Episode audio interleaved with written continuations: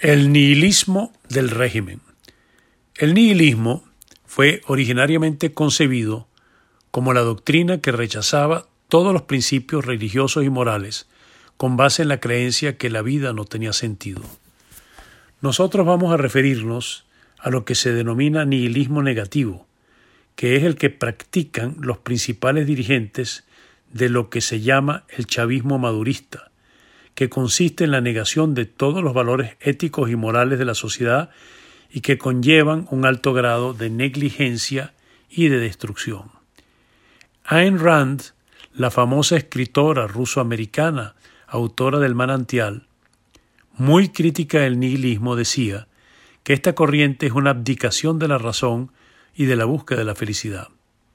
Y el comportamiento reciente de Maduro pareciera darle la razón llamó a un cese el fuego, sin que en realidad entendamos qué quiso decir con eso, y al dirigirse a Guaidó como jefe de la oposición, al mismo tiempo emitió conceptos degradantes sobre el aspecto físico de ese dirigente nacional.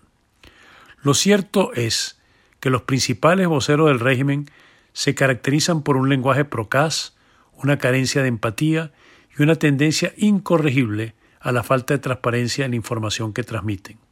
El asunto es cómo se puede lograr que los nihilistas entren en razón si su esencia es precisamente la de ser irracionales. Para más información, visite www.analítica.com y síganos en nuestras redes sociales. Somos Analítica rumbo a los 25 años.